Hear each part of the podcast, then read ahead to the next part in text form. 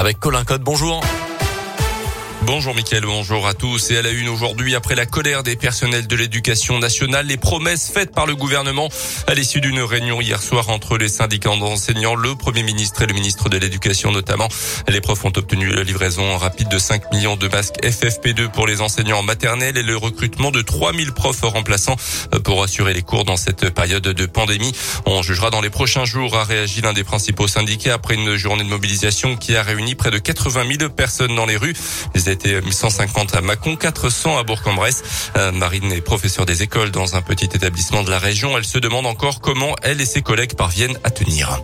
J'ai une collègue euh, absente, elle n'a pas été remplacée pendant des semaines et nous on n'avait pas le droit de garder les élèves dans nos classes. Du coup c'est l'ATSEM qui a été autorisée euh, de manière exceptionnelle à garder les enfants parce qu'on n'avait pas le droit de les mélanger.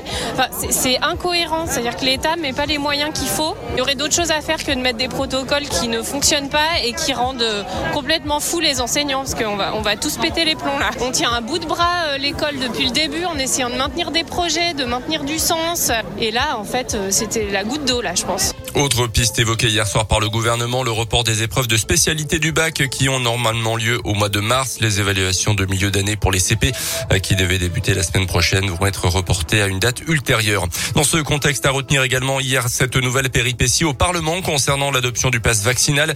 Après plusieurs heures de réunion, députés et sénateurs ont échoué à trouver un accord sur le projet de loi.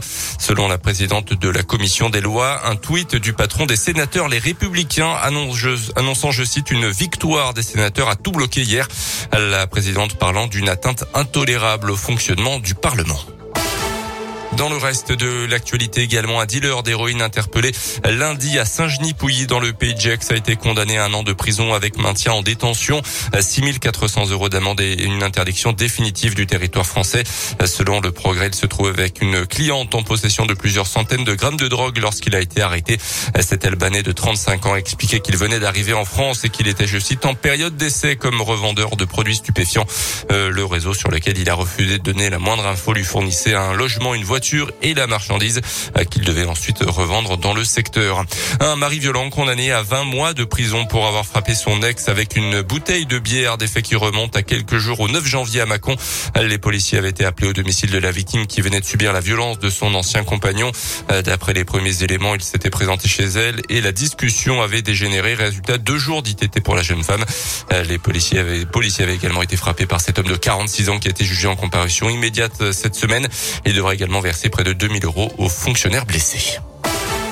Les sports avec euh, le foot et encore un coup d'arrêt pour le FBBP hier soir en championnat 0-0 euh, à Verchères contre le bon dernier du championnat Bastia Borgo. Bourg est toujours cinquième avant les matchs de ce soir et ceux qui sont reportés. Euh, prochain match en championnat, ça sera à Cholet le 21 janvier. Et puis du rugby, une première ce soir à Verchères. Le nouveau manager de l'USB, Fabrice Estebanez, sera pour la première fois sur le banc des Violets à domicile. Ça sera contre Provence rugby à 19h30. Ce soir également, Carcassonne reçoit Oyonnax sera à 20h45.